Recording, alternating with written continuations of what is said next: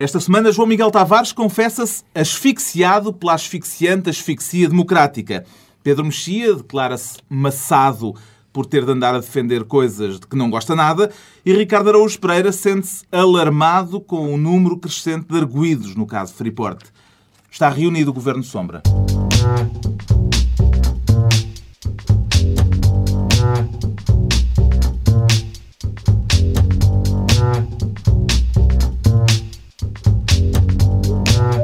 Viva, sejam bem-vindos. Esta semana Manuela Ferreira Leite foi à Madeira. A seleção portuguesa de futebol ganhou um jogo, factos invulgares que merecem ser registados.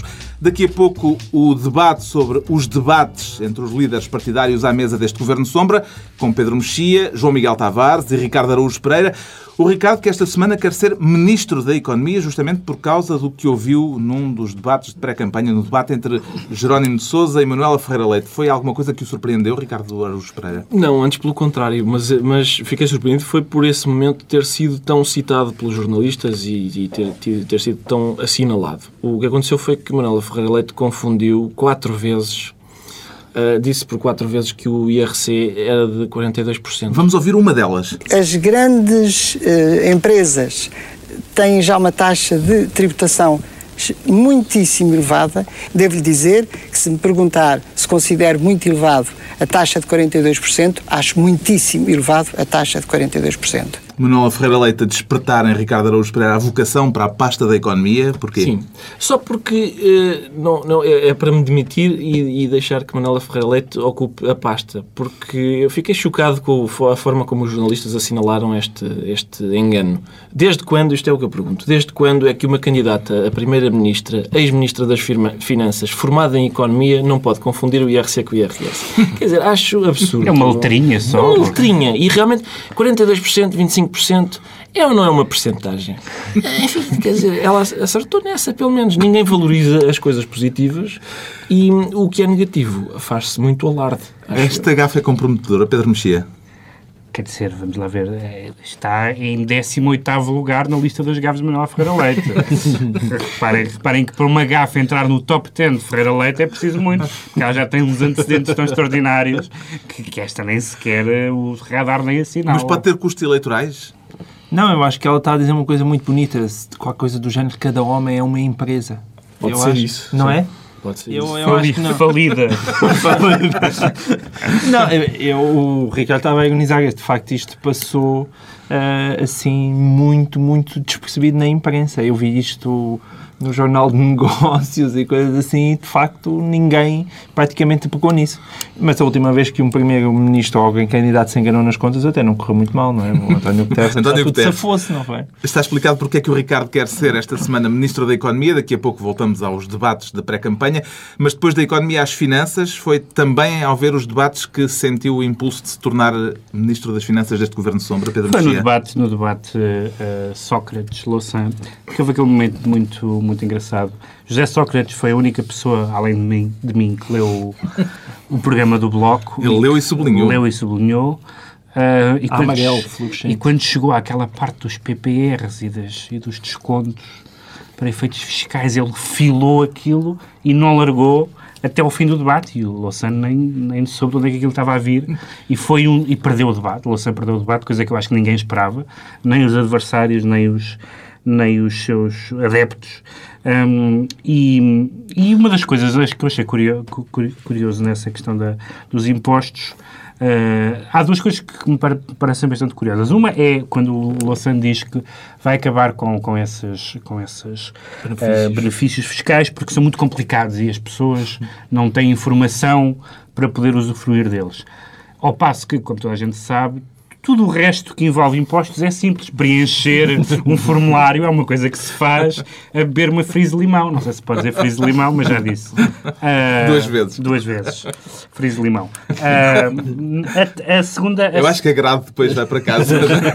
a, segunda, a segunda questão uh, tem a ver com esta... Um, Há, há, uma, há uma velha retórica uh, contra os ricos uh, de alguns setores da esquerda, que é clássico, mas agora começou-se a, a, fazer isso em, em, em valores e de repente, a certa altura falava-se nos 4 mil euros e, para definir quem eram os ricos. E eu comecei a descobrir que estava rodeado de ricos. Uh, eu próprio, dada a minha multiplicação de atividades, sou um rico, portanto, já dou aqui o meu pescoço no pelourinho. Uh, e, portanto, de repente, os ricos são a classe média, ou seja, são as pessoas que vivem dos seus, do rendimento do seu trabalho que nunca foi isso que, nunca foi isso que definiu um rico. Mas é? é? por isso que, que Louçã perde o debate.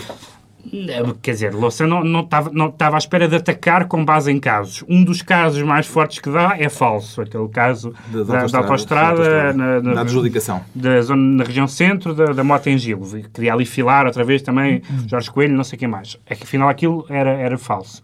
Ahm, ou pelo menos não era exatamente, não tinha sido adjudicada tal como ele, tal como ele eh, acusava. E, portanto, de repente, aquilo esbarrondou-se, aquela tática super agressiva, super inquisitorial que ele tem, de agitar umas coisas e esperar que... E eu, devo dizer, esta semana foi uma semana que me- contrariei muitas vezes, fui contrariado, estive contrariado muitas vezes e uma das coisas em que estive contrariado foi em, em torcer por Sócrates, estive a torcer por Sócrates durante 40 minutos, que é uma coisa E há que me uma, há uma coisa confesso. importante no debate que é hum, eu pela primeira vez vi os dentes caninos do Francisco Louçã.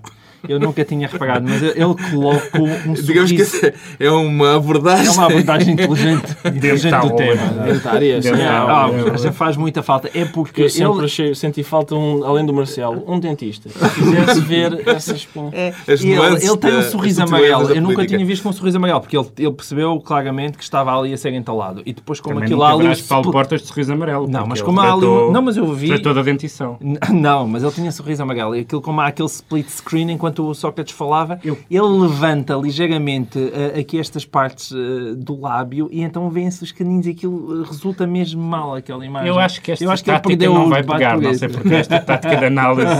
Não, eu queria fazer uma meia-culpa só antes disso, que é, há um, houve um, um, um ouvinte, aliás está, está no blog, o, o mail do ouvinte, a dizer, nós falámos a semana passada aqui, eu trouxe eh, o programa do Bloco e, e pedi que, me- encarecidamente que me dissessem onde é que tinha havido um rodeo em Portugal, visto que o Bloco os quer proibir, e, e um ouvinte do Porto disse que houve Filipe Souza. que houve um rodeo no Porto eh, recentemente e, portanto, de facto, eh, tendo, havendo um, tendo havido um caso, acho que é um Se assunto for informado com antecedência, vai ao próximo, Pedro. suficientemente grave.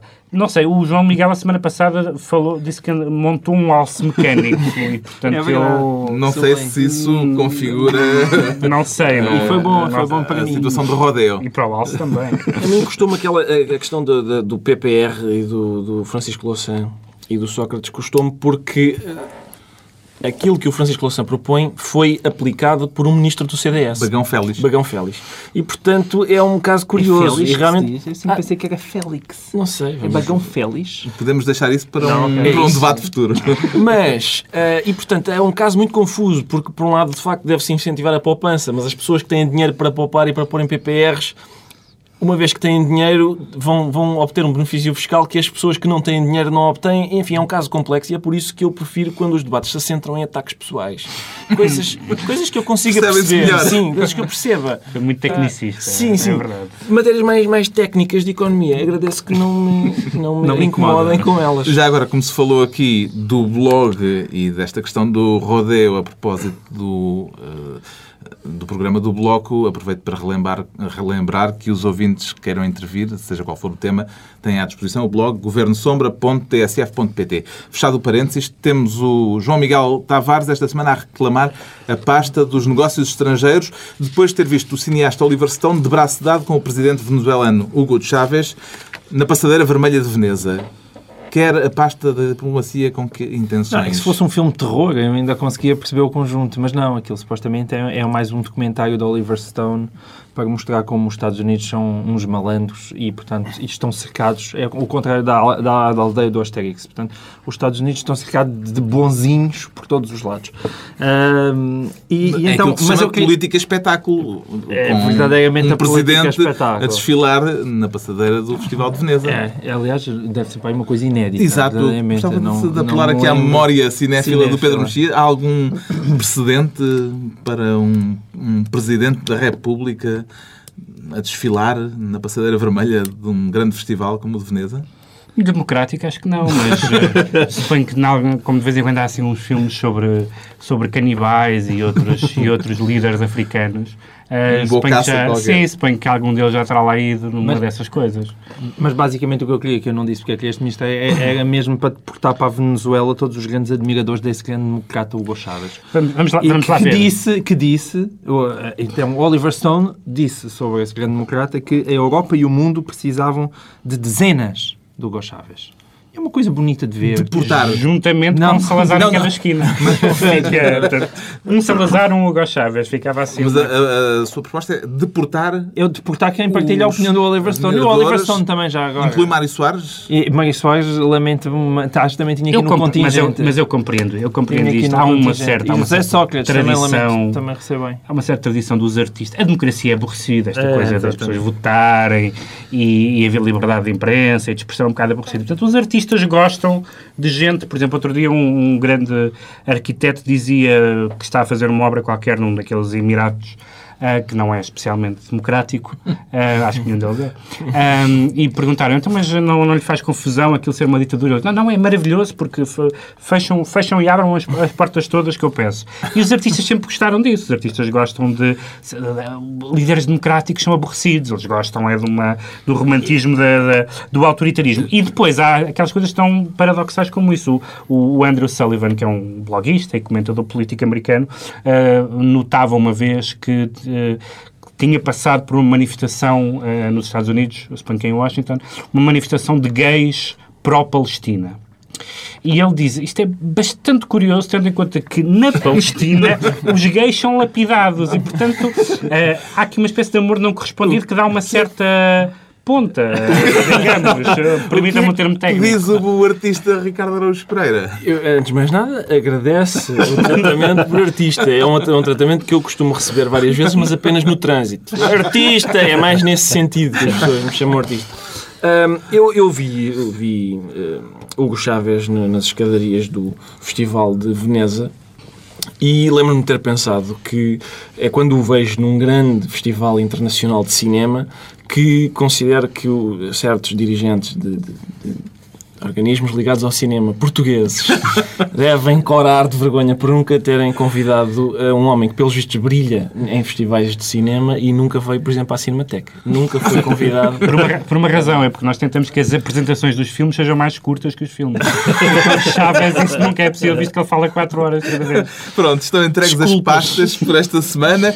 E desta vez o Ricardo Araújo Pereira aparece-nos alarmado. O que é que o alarma, Ricardo? Alarma-me o. eh, Alarma-me o número crescente de arguídos do caso Freeport. Esta semana o Correio da Manhã prometeu mais três, eh, citando a polícia inglesa. Eu acho que eu go- gosto destes avanços que o caso Freeport tem em período eleitoral e espero que, uma vez que vamos ter duas eleições seguidas, que seja um momento bom para o caso avançar. Já agora, um parênteses, o Ricardo tem acompanhado o evoluir do marcador, tem ideia de quantos há nesta altura? Em Quantos termos- arguídos? Em termos de arguídos, é- em, em Portugal e Inglaterra eu acho que é um 5 a 1 ou é uma coisa desse tipo. Não tenho bem a certeza, já contando com estes novos três, se não me engano. Mas, mas eu gostava que, quanto mais eleições há, eu acho que fazem, fazem o processo andar mais rápido, isso é uma coisa simpática, porque estes processos duram tanto tempo que há jornais que nascem e eh, acabam, eh, começam e terminam antes do, do final do, do processo. Portanto, é, é mesmo muito, muito Eu a coisa que mais temia até agora, eh, temia por uma questão de, da reputação do país, é que José Sócrates estivesse envolvido no caso Freeport. Neste momento o que mais temo é conhecer mais membros da família de José Sócrates. Porque de 15 em 15 dias conhecemos mais um. Agora saiu e mais um primo. progressivamente assustados com aquela família. Por alguma razão ele não usa o Sinto apelido. que é? nunca estão em Portugal, não é? E eu, Viajam eu muito. espero ansiosamente agora por uma reportagem do Expresso em Benguela, quem sabe com o novo primo a dançar com o duro. Eu, eu acho lamentável isto. Na primeira página. Nós estamos em setembro, o Natal é daqui a três meses e a mesa de Natal de José Sócrates é a cadeira vazia do primo que está na China, a cadeira vazia do tio que, que, que- que tem um filho não sei onde, a cadeira vazia do outro primo que apareceu agora que é o gordo. Tal cunha, portanto, é, o amor, o amor familiar. Este caso, tal como tem estado a evoluir, ainda é presumível que tenha impacto eleitoral? É, vai, isso Eu é... acho que Uma pergunta séria para variar. Uma das coisas bonitas disto, do, do processo se eternizar e se manter na imprensa, é, é, é aquela história que a Sofia de Melbrenner dizia das palavras que são proferidas tantas vezes que se transformam em saliva. E Estes, estes Simplesmente Estes- egoísta. eh, Devia haver uma música Eu tenho, a acompanhar tocava, que tocava em sempre cada momento. eu espero que os leitores tenham consciência, os leitores, os, os ouvintes, os ouvintes saibam que nós, nós fazemos o programa junto desta pilha de dicionários de citações eh, que eu trago justamente para este, para este efeito. Eu, eu protesto contra qualquer menção pejorativa à saliva, devo dizer. Mas, Bom, fica então o alarme do Ricardo Araújo Pereira. Quanto ao Pedro Mexia, está esta semana maçado. O que é que o traz? bem, não só, maçado, não só torci por? Sócrates durante 40 minutos, o que foi inédito, como ah, depois de ter que nas semanas ah, anteriores defender o telejornal de Manuela Moura Guedes, que eu detestava. Tu, no fim do debate de Sócrates Louçã, foste tomar um duche, como, como nos filmes, quando uma das personagens é violada. E...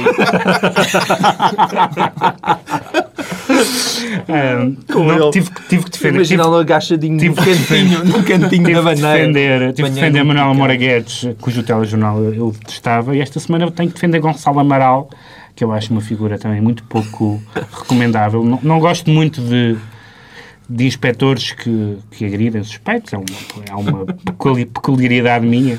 Ahm, e. hum, Também leu A Verdade da Mentira? Uh, não, não li a verdade da mentira. É, li, uma a versão do. Pira, li a, a versão do Pirandello, toma.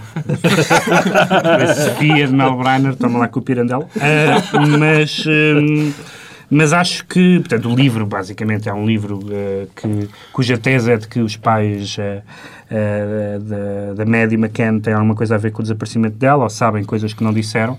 Um, e o livro agora, depois de ter vendido 175 mil exemplares em Portugal. 175 Porque mil foi exemplares editado em vários países foi, foi retirado. Ora bem, eu não vejo, eu percebo que os pais ah, da MEDI ponham um- o Gonçalo Amaral em tribunal por, por danos morais, porque, enfim, no fundo estão, estão a acusar, ah, Por difamação. por difamação, estão a acusar pais de terem contribuído ou ocultado ah, o homicídio, ah, o desaparecimento da filha.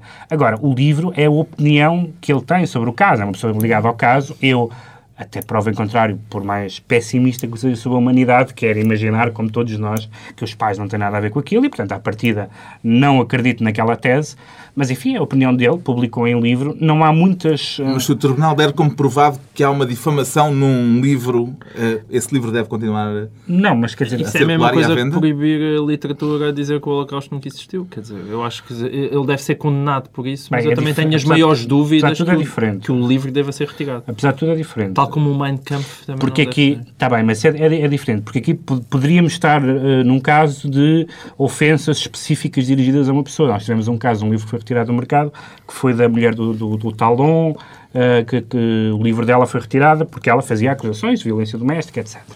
Eh, cuja veracidade ou não, enfim, não, não é isso que está aqui em causa. Mas, ahm, e portanto, desse ponto de vista, eu percebo a parte eh, a parte do, do- do processo por danos, por, por danos morais. Agora, que se retira o livro tem alguma dificuldade.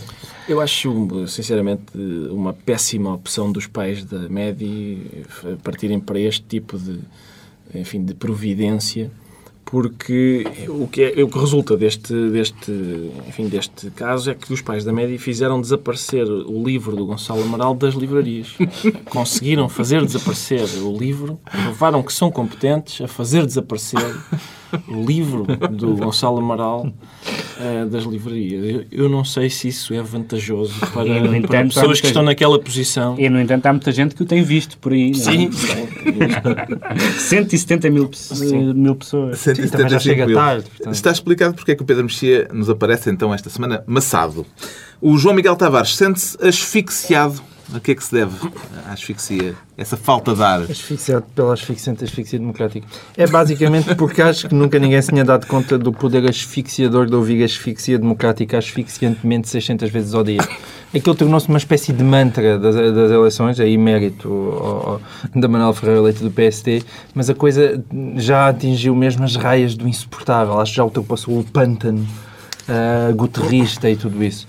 E além disso, hum, eu trouxe este assunto aqui porque estou rodeado de pessoas cultíssimas e de, de grande inteligência. Mas eu também que- cá estou. Lembrar, lembrar os ouvintes que eu continuo aqui. E o, que, e o que eu venho aqui perguntar é que se não devia ser ao contrário. Ou seja, não devia ser democracia asfixiante. Porque, vamos ver, o adjetivo é, é que devia estar a qualificar o substantivo. Isso é verdade. Asfixia democrática Quer dizer que a asfixia é, é uma é falta de ar que vai a é? votos. Sim, Ou não? é verdade.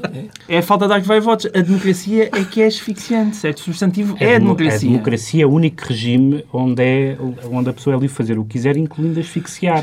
Por exemplo, David Carradine sofreu um caso de asfixia. Já falámos dele Já aqui. sofreu um caso de asfixia democrática num armário. Justamente. Ah, e, E acham que é Esse, esse não saiu do armário, entrou nele. Acham, acham que é David Carradine que Não, é porque que cá está, Manuela cá está a está a asfixia, tal, tal como David Carradine, a asfixia, pois tem coisas positivas, mas acaba mal. Mais alguém teve sinais de asfixia esta semana? Eu estive muito sossegadinho. Não, não tive nada. Não. Com isto já estamos a falar de um dos temas que marcaram os últimos dias, a viagem de Manuela Ferreira Leite à Madeira, exemplo do bom governo PSD, como Isso. fez questão de dizer a própria líder social-democrata. Ferreira Leite terá ganho ou perdido votos com esta deslocação ao Funchal, Ricardo Araújo Pereira? Eh, por mim, ganhava. Porque só pelo, pelo caráter humorístico da declaração. Eu acho que eh, ir à Madeira, queixar-se da asfixia democrática no, no continente, é como ir a uma casa de alterno e dizer ui, que galderice que vai aí para fora. Acho uma coisa divertida.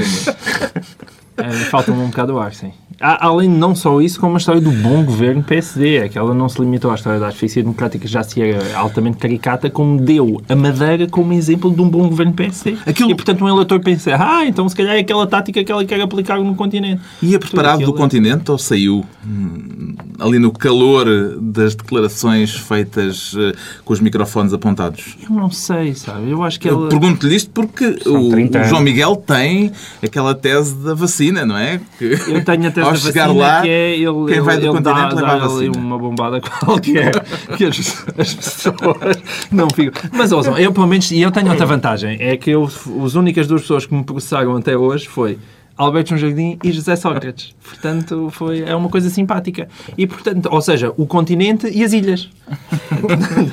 já Um já, dos já senti altos- a asfixia dos, já dos dois lados, fiquei um bocado com falta Um dos momentos altos da visita de Manuela Ferreira Leite ao Funchal foi a resposta de Alberto João Jardim aos repórteres que o interpelaram eh, por Ferreira Leite, em visita partidária, porque era uma visita de pré-campanha, se ter deslocado num carro oficial do governo regional. Vamos ouvir essa resposta de Alberto João Jardim. Só os medíocres é que estão preocupados com essa história. Está a dar polémica, está a falar. É? Fuck them. Quer dar uma ajudinha na tradução? Dizem que eu, eu, não, eu não tinha ouvido isto logo no dia, depois disseram-me que o, o, o Jardim tinha dito uma asneira em inglês. E quando eu ouvi depois o que é que ele tinha dito, ficou claro que isto não se trata de inglês, isto é um sotaque da calheta. Porque já, já João Berardo tinha utilizado a expressão fuck him para se referir a, a Rui, Rui Costa. Costa. Ah, e portanto aquilo é uma coisa que, que- que dizem os petizes, eh, os petizes madeirenses utilizam, utilizam esta linguagem e portanto acho que nem, nem, sequer é um, nem sequer é um caso porque está visto que é uma coisa generalizada, é de uso, é de uso comum na, na, na região autónoma. Eu, eu- eu- Disseram-me que quando Alberto João Jardim disse fuck them, o Primeiro-Ministro pe- perguntou aos seus assessores Podemos dizer isto assim? Sim, acho que sim. Fuck acho- them, fuck them. E o Primeiro-Ministro disse, porquê é que ele está a desejar bom dia? E ele disse, ah, pera, isto é o inglês técnico. Não, não, aquilo não é bom dia. É, técnico, é bastante técnico. É, É técnico, é bastante inglês técnico. técnico. Tudo o que extravasa um pouco o inglês técnico não... não- O presidente do Governo Regional dos Açores, Carlos César, definiu este desabafo, por assim dizer, de Alberto João Jardim de uma forma curiosa. Quando se mostrou revoltada e até Aqui está a falar de Manuela Ferreira Leite. pelo facto do Ministro da Economia ter feito um diabinho. Agora, perante o verbalismo anglófono do Sr. Conselheiro de Estado Alberto João Jardim, não se sentiu nem corada, nem asfixiada. Um verbalismo anglófono. É capaz de ter sido por casos destes que foi inventada A palavra é eufemismo, não? Eu gostei do diabinho. É, gente- Diabinho de Manuel Pinho. Toda a gente presumiu até agora que eram cornos de um touro. E ele achou, não, é um fantasma. É um fantasma da crise. Posso destacar o tom com- em que isto é dito, o verbalismo lusófono com que... De não, o verbal- Não, anglófono. não, mas eu quero Ah, destacar o ah, lusófono, o do próprio Carlos César, porque aquele, o- quando, ele, quando ele diz o verbalismo, o anglófono, é, é impressão minha, aquilo é o, o mesmo, é, é exatamente o mesmo tom com que aquela personagem do pai tirano diz: O doutor Vasconcelos jurou-me que mal soasse a badalada de uma hora na torre de São Denis. É exatamente o porta. mesmo modo de declamar. Atenção. Eu acho que até o Manuel Aleque ficou com uma pontinha de ciúmes. Talvez, talvez. O caso do carro é relevante ou é só um fediver? É, eu até sou um rapaz um bocado moralista nessas coisas, mas também não em 500 metros de gasóleo, não sei. Que em 500 Gasoil. 500 Não, acho que também metros de foi para o aeroporto no, no, no tal carro. E aí são mais de 500 metros. Ah, é? É. Epá, então acho que deve ser deduzido no ordenado. Francamente, acho que sim. Muito bem. A campanha eleitoral começa oficialmente no próximo domingo, mas esta semana é capaz de ser decisiva, ter sido decisiva eh, para quem queria fazer a sua opção de voto, com a chuva de debates frente a frente entre os líderes dos cinco principais partidos, das cinco principais forças políticas. Eh, No momento em que estamos a gravar, falta ainda o frente a frente mais aguardado, aquele que vai opor José Sócrates a Manuel Ferreira Leite. Os debates têm sido esclarecedores, Pedro Mexia? Para mim, devo dizer que bastante. né? Estou surpreendido, até eh, não só por- porque os debates têm sido proveitosos, como, ao contrário do que certos e determinados membros do Governo Sombra tentam inculcar nos ouvintes, têm-se discutido os programas. As pessoas levam os programas sublinhados, mostram os programas, discutem Os programas nunca tiveram o- tanto protagonismo na política portuguesa como este ano. Isso só pode ser positivo, digo eu. Com aquela. Com, começou com a exigência de que Manuela Ferreira Leite apresentasse o programa do PSD e a partir daí que falado. tirando, tirando o debate, tirando o debate, tirando o debate de Louçã Jerónimo, eh, que devia ter sido num quarto, só eles os dois, escusava ter sido transmitido Isso é alguma insinuação? Em pijama, em pijama. todos os outros foram bastante interessantes, ou quase Sim, todos foram o- bastante interessantes. O debate de Louçã Jerónimo foi, foi claramente o pior. Eh, O debate de Louçã Jerónimo é o, é o, é o Bolívia-Argélia. A sério. No, no campeonato do mundo, toda a gente está à espera do, do Alemanha-Brasil e tal. E há o Bolívia-Argélia que a gente tem que levar. Opá, não é hipótese. São- não são candidatos ao título e, e jogam ali para o empate e tal. É que nem sequer houve hipótese. A Clara de Souza tentou fazer um mini campeonato a ver quem é que é mais comunista. Mas olha, é, é, admite isto. Nada, nada. Só troca de bola entre a defesa. Não passavam do meio campo. Uma coisa muito E aborrecida. o mais interessante?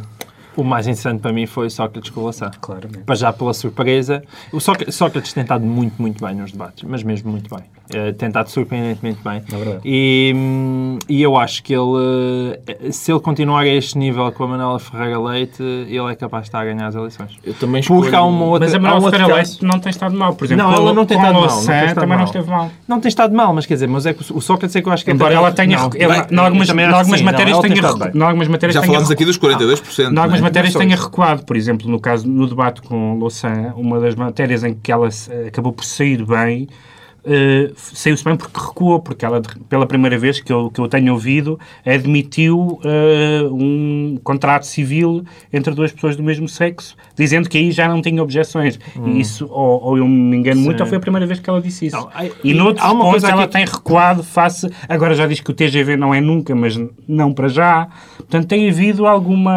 Há só duas coisas aqui que eu pontuais. queria sublinhar. Uma é que às vezes não faz muito sentido insistir, e eu às vezes isso ainda em alguns comentadores, no lado traulitário de dizer a política não tem interesse nenhum e estes formatos destes debates são, são, são um bocejo. É completamente mentira. Isso não tem acontecido.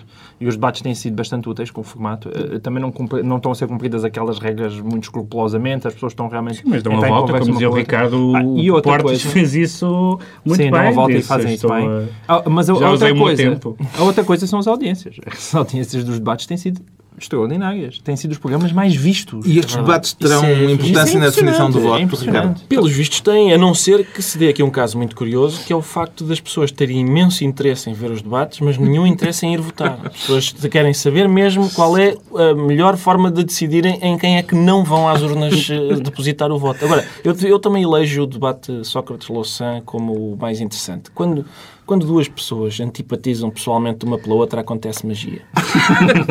Bom, estamos já na reta final desta reunião, altura para os decretos. O João Miguel Tavares, que já devia estar com tremores há tanto tempo não nos mandar ler Já estava a ressacar. ou ver um discurso de Barack Obama, encontrou agora mais um pretexto. Qual é o decreto? Qual é Eu tenho- o, eu tenho o discurso desta vez? Não é o de saúde, que também foi muito importante, mas mais para os Estados Unidos, mas o discurso do Obama aos alunos americanos na Virgínia. Ele tem a mania de se dirigir mais aos Estados Unidos do que a nós. Eu tenho insisto nisso. Não, aí eu, Eu trouxe, eu, eu trouxe Ah, material. aqui. Foi publicado pelo foi jornal publicado no I com o título Leia guarde desta lição. E eu trouxe para o João Miguel para pôr Uma no oferta. póster. Ele já tinha. Eu já, eu já emoldurei. Isso é uma, isso é uma Mas ofensa. pronto, dá para pôr ao lado do outro. Ahm, não, e acima de tudo porque é um, um belo discurso conservador, quando o homem anda a ser acusado de ser um perigoso socialista, é um belo discurso conservador sobre valores Por como perigosos esquizofrénicos. Dizem isso. responsabilidade, dedicação, esforço, E glória. empenho, Isso não é- trabalho. Isso não é o, o lema do Sporting? Acho que ainda vamos voltar a ouvir falar do Eu discurso gosto do. Obama com o João Miguel Não Tavares à mesa. O Pedro Mexia esta semana traz como decreto Rita Martins. Sim, porque eu vi esta semana, vi os filmes portugueses todos da, da colheita 2008-2009. Não é uma coisa que eu necessariamente recomendo a toda a gente, mas há sempre eh, um, ou outro, um ou outro aspecto interessante. Eh, e de repente houve um filme que me chamou especialmente a atenção, esse, esse aliás vi em sala, que se chama Quatro Copas. Ainda está em exibição? Ainda está em exibição, pelo menos em Lisboa, não suponho que não, talvez esteja no Porto também, de Manuel Mozo, e que tem uma, uma atriz chamada Rita Martins, suponho que é a segunda hum, longa-metragem a que ela entra, e que me parece, o cinema português tem vivido muito de rostos, de repente, de, de- de personagens que fazem às vezes só dois, três filmes, o caso da Maria Cabral nos anos 60, depois nos anos 80 da- do Pedro Oestnes, depois da Ana Moreira, e eu acho que Rita Martins, que eu suponho que nem sequer tem formação ah, teatral, mas é uma, uma natural, como se costuma dizer, e é um, é um gosto que eu acho que vai marcar o cinema português. Eu fico Natural, só à Rita espera Martins. de um filme de Oliver Stone com Rita Martins e Hugo Chávez. Quanto ao decreto de Ricardo Araújo Pereira, mete cientistas e stand-up comedy. É isso, é, uma, é um... Um pote porri. Sim, exatamente. Vai haver uma... Enfim, é um espetáculo que sobe ao palco em vários... Eu não sei muito sobre a iniciativa, devo dizer, mas recomendo-a. Eh, é um- vai subir ao palco em, vários, em várias cidades do país. Chama-se Cientistas ao Palco. Se, se puserem isto no Google, de certeza que apanham. São cientistas que vão fazer comédia sobre ciência. E eu, eu divulgo isto, mas torço para que corra mal. Eu, sinceramente, acho que era o que faltava, cientistas ah, irem fazer o meu trabalho e conseguirem fazer bem. Ah, espero que não, espero sinceramente que não, porque eu não sou muito forte em ciência. É uma questão sindical, é, portanto. Sim, exatamente. E, pena, e se fossem economistas, podia ir a Manuel Ferreira Leite com os 42% do. IRC. Mas a minha mensagem é, sim senhor, ah, vou ver, mas por favor falhem. Está concluída mais uma reunião. Os ouvintes que também tiverem coisas para dizer têm sempre aberto o blog governosombra.tsf.pt. Para a semana, na sexta-feira, uma hora mais cedo do que habitualmente, depois do noticiário das seis da tarde, desta vez, nova reunião com Pedro Mexia, João Miguel Tavares e Ricardo Araújo Pereira.